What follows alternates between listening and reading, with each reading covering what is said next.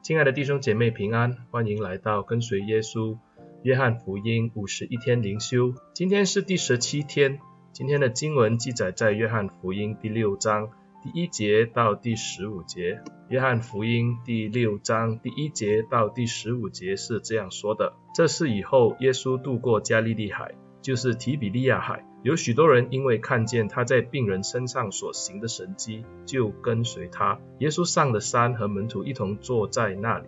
那时，犹太人的逾越节近了。耶稣举目看见许多人来，就对腓力说：“我们从哪里买饼叫这些人吃呢？”他说这话是要试验腓力，他自己原知道要怎样行。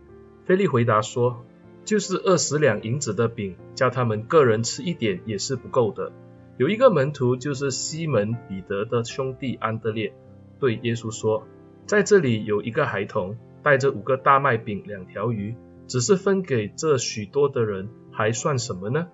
耶稣说：“你们叫众人坐下。”原来那地方的草多，众人就坐下，数目约有五千。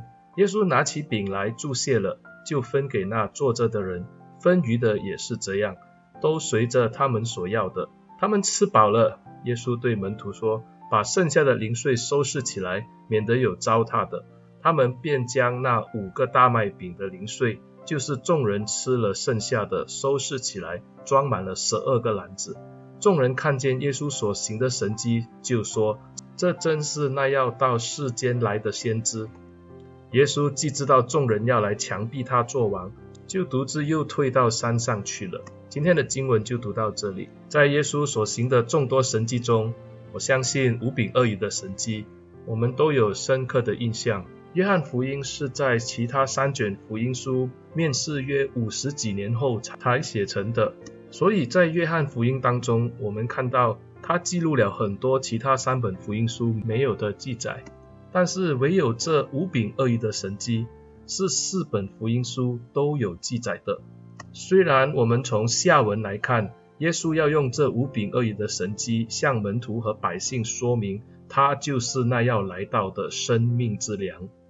但是我们看到这个神迹确实给当时的门徒有一个非常深刻的印象，即使到了使徒约翰年老的时候，这个神迹仿佛在他的记忆中历历不忘。就让我们来看看今天的经文吧。经文一开始第一节是这样说。这事以后，耶稣渡过加利利海，就是提比利亚海。在经文一开篇就说到这事以后的事，显然就是耶稣在安息日他治病引起的风波。约翰要借此告诉读者，犹太人对耶稣的仇视其实已经开始了，而且随着时间的进展，这个的仇恨始终会导致耶稣被他们杀害。因此，我们看到耶稣就上去耶路撒冷和下到加利利去，不断地在当中游走传福音。若我们从其他的福音书去理解，我们知道耶稣当时渡过加利利海，他其实是想和门徒安静地去休息。马可福音六章三十一节这样说，他就说：“你们来同我暗暗地到旷野地方去歇一歇。”因为来往的人多，他们连吃饭也没有功夫。是的，耶稣虽然是神的儿子，他也是个人，他也需要休息。在不断的辛劳，而且在领导门徒的情况之下，耶稣有的时候确实需要休息，他也需要暂时离开人群，要去跟门徒单独相处，甚至耶稣也需要时间去向上帝祷告。另外，我们若是查看其他的福音书，我们知道，当时也发生了施洗约翰被希律杀头的事情。当时这个希律听说，在这个施洗约翰死了以后，还有一个类似的拉比，他就产生了兴趣。马太福音十四章一节就这样说：那时分封的王希律听见了耶稣的名声，就对臣仆说：这是施洗约翰从死里复活，所以这些异能从他那边发出来。所以，我们晓得耶稣知道施洗约翰被杀以后，而希律又怀疑他的身份，因此耶稣为了避免跟当权者有正面的冲突，他就想要暂时离开群众，在很低调的环境之下避开这个风头。所以耶稣就跟门徒说好，他们要渡过这个加利利湖，去到对岸。在那边歇一歇。若是从路加福音来理解这一段经文的时候，我们就知道耶稣确实要跟门徒渡过加利利湖的那一边，他要去伯赛大。伯赛大也是耶稣门徒中腓力、安德烈和彼得的故乡，我们可以在约翰福音一章四十四节看到。因此，耶稣就跟门徒们暗暗地过去对岸，希望因此而避开人群。他们当时可说是又累又饿。第二节就这样说：有许多人因为看见他在病人身上所行的神迹，就跟随他。看来耶稣想要远离人群，但是人群却跟从着耶稣。他们因为看见耶稣的神迹，他们就在耶稣的船还没有到对岸以前，他们就步行到了那边等候耶稣的到来。虽然约翰福音没有记载，其他的福音书说到，当耶稣一下船的时候，就看见这一群的群众。耶稣看见他们就动了慈心，因为他们好像羊没有牧人一般。耶稣就开口教训他们，甚至耶稣也为他们做了很多的服饰。而约翰在这里就补充了一个非常重要的信息，就是在第三节到第四节，耶稣上了山，和门徒一同坐在那里。那时犹太人的逾越节近了，人数之所以会那么多，是因为逾越节的到来。犹太人都会在逾越节期间会上耶路撒冷去过节。他们可能听说了耶稣所做的神迹，或者他们有的是在圣殿里面看过耶稣行的神迹，所以他们就出来跟从耶稣，去看耶稣所做的事。所以这些人数非常的多。约翰也记载，当时的人数约有五千人。耶稣开始教导群众，他也医治服侍他们。后来当耶稣看见百姓在肉体上有需要的时候，也就是他们肚子饿的时候，耶稣就向门徒来询问，耶稣要求门徒去为这些群众预备食物。耶稣就对腓利说：“我们从哪里买饼叫这些人吃呢？”为什么耶稣会向腓利询问呢？因为附近的伯赛大就是腓利、彼得、安德烈的家乡，所以询问他哪里有卖饼是最贴切的，因为毕竟他们在那边长大。但是我们看到菲利的答复是让人失望的。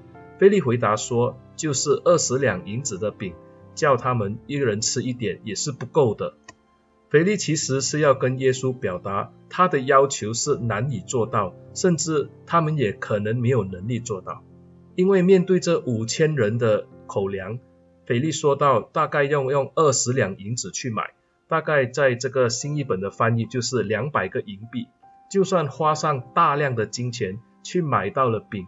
每个人也只能吃一点，那是完全不够的。所以其他的福音书我们就看到，门徒其实是要耶稣把群众解散，要让他们自己去解决他们的口粮的问题，而不是门徒要供应他们需要的。路加福音九章十二节这样说：热头快要平息，十二个门徒来对他说：“请叫众人散开，他们好往四面的乡村去借宿找吃的，因为我们这个地方是野地。”门徒看见天色已晚，加上是野地，没有地方给他们住宿，甚至没有地方给他们买食物，所以门徒要求耶稣把群众解散，因为人数实在太多，他们没有办法供应。腓力在这个时候就说，就算他们倾家荡产，拿了二十两银子的钱出来，也不够他们每个人吃的。既是这样，倒不如叫他们自己去解决，那不是更好吗？如果你看路加福音九章十三节的时候，耶稣并没有要他们解散。九章十三节这样说：耶稣说：“你们给他们吃吧。”显然，耶稣一直的对门徒说，要他们给他们吃，要他们预备食物。耶稣并不是要驱散群众，而是要门徒去服侍这一些的群众。可是这些门徒却在当时诸多的借口，不想要服侍他们。他们说到，他们并没有足够的金钱去买食物，就算够买的食物也不够他们吃。而在这个时候，安德烈就带了一个孩童上来，安德烈就对耶稣说：“这里有一个孩童带着五个大麦饼、两条鱼，只是分给这许多的人，还算什么呢？”这个孩子手上的五饼二鱼，是当时一个母亲替孩子所准备的一个便当，这个是一个孩子的分量。所以食物确实是不多，而且大麦饼在当时是一个比较粗糙、非常难以下咽的食物。它比起小麦饼大麦饼可说是当时最便宜的食物了。因此，我们也看到这确实是一个穷人的口粮。而我们知道，当时的加利利一带其实渔产丰富，而加利利的咸鱼和腌鱼也是闻名罗马的。但是这小孩子的便当一般没有腌鱼，也没有咸鱼，大概也只有一个晒干了的小鱼而已。所以五个大麦饼加上两条晒干的小鱼，这个小朋友就把这样的便当奉献给耶稣了。而腓力就是带着这个食物来到耶稣的面前。菲利清楚地知道，一个孩子的便当又怎么喂饱五千个人呢？耶稣不断地向门徒发问，耶稣定义要他们参与服侍。耶稣直接向他们询问的目的，我们知道呢。第六节这样说，他说这话是要试验菲利，他自己原知道要怎样行。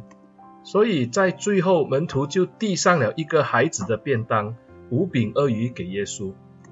耶稣当时就好像犹太家庭中的一家之主，在吃饭之前所做的动作一样，那就是他站在众人的面前，拿起食物，也就是这个饼和鱼，来向上帝祝谢。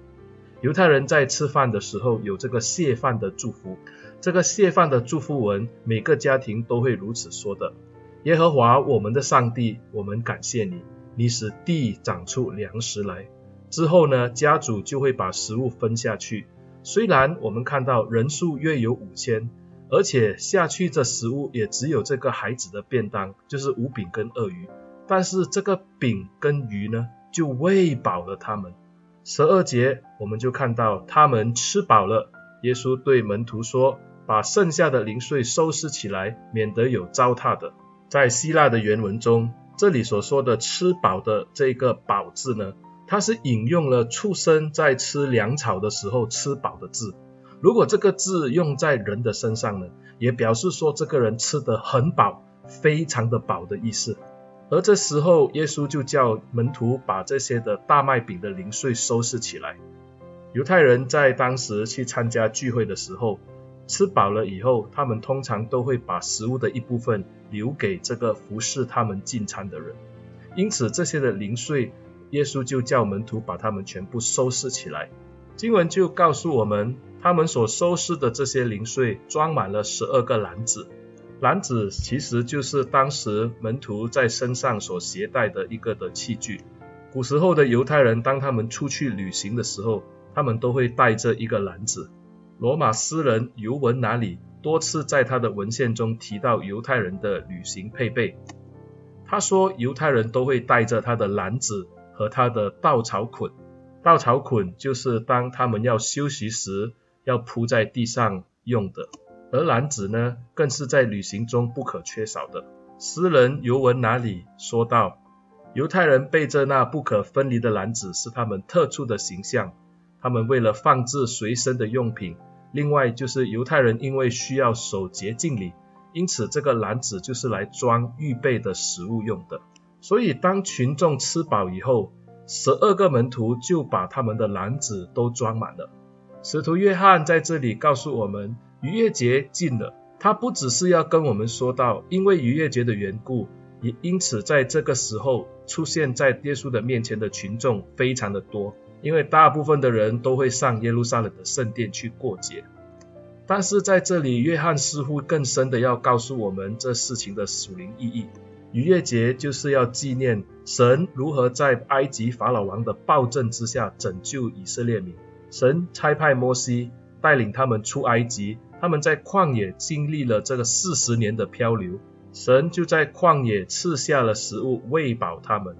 今天的耶稣面对着这一些被罗马暴政压制底下的百姓，他在这个伯赛大附近的旷野地，如同出埃及记。在旷野的犹太人那样，耶和华赐下食物喂饱他们。今天耶稣也用五饼二鱼来喂饱这一些的以色列人，而零碎是装满了十二个篮子，也预表着十二个支派都吃饱了。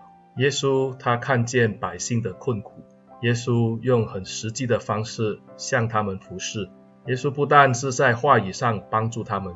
耶稣更是在肉体上也喂饱他们。这些的门徒确实已经跟从耶稣一段的时间，而且耶稣也曾经差派他们两个人两个人出去传道，接着耶稣所赐他们的权柄，他们经历了医病赶鬼，甚至服侍所带来的高超体验。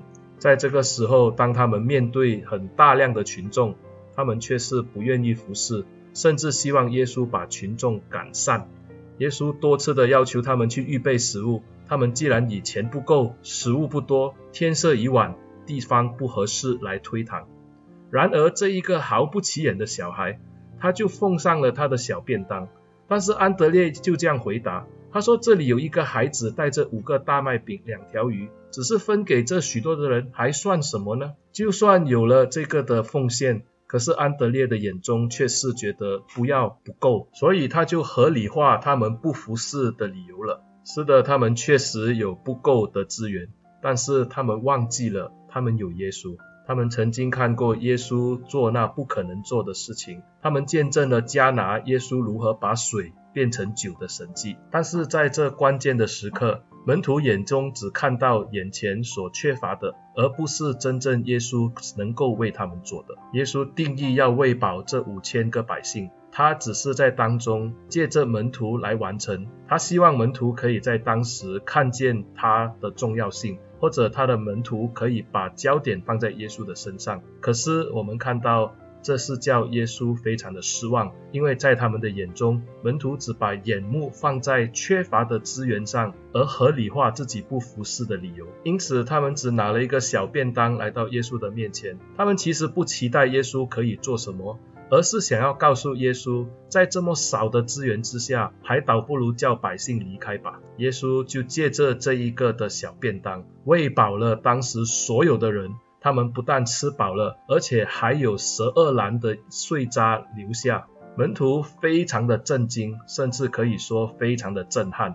也就因为这样子，我们看到四本福音书都要记载这一个的神迹。这些的百姓吃饱了耶稣所赐给他们的食物，他们就说道。这真是那要来到世间的先知，然后他们就强逼耶稣做完。只是耶稣避开了他们，独自上到山上去，因为耶稣清楚的知道这些的人不是因为相信耶稣，而是看到耶稣这里有的吃，他们才来。在下文的经文，这些就会细细的道出。但愿在过几天，我们看到那段经文的时候，我们才来详细的考察。亲爱的弟兄姐妹，今天我们来到耶稣的面前，我们的眼目专注是放在哪里呢？我们时常祈求主给我们工厂，开我们的眼睛，因为我们要服侍众人。倘若今天耶稣让五千个人来到我们的面前，我们会不会也像门徒那样跟耶稣说：我们没有资源，我们没有时间，地点不对，甚至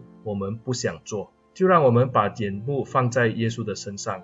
让耶稣来实践这个使命，也让耶稣来满足这些人的需要。我们的工作就是要去把人带到耶稣的面前。不要小看自己的奉献，不要小看自己的献上。就算一个小小的便当，在主耶稣的手中，也能够叫五千个人吃饱。让我们一起低头祷告，亲爱的上帝啊，我们向你献上感谢。你赐下耶稣基督成为我们的救主，你让我们这些饥渴慕义的人，这些邻里饥饿的人，都能够在耶稣的喂养之下得到饱足。就算只有五饼二鱼，耶稣也能够喂饱我们这饥渴的心灵。主啊，使用我们，差遣我们去到这些饥渴的人当中，把主的道喂养他们。求主帮助我们。也求主让我们把焦点放在耶稣的身上。感谢主，奉耶稣的名祷告，阿门。亲爱的弟兄姐妹，谢谢你们的收听，欢迎你们把这个音频分享出去，也希望你们在这个 Apple Podcast 上给我打星啊，来鼓励我。但愿这个音频可以给你们在经文上有一些的理解，甚至帮助你们在这个灵修上有更好的看见。请弟兄姐妹多多的为我祷告，也让这个的音频可以达到更多人的耳中。让他们可以在约翰福音当中得到主自己亲自的喂养。谢谢你们，上帝祝福你。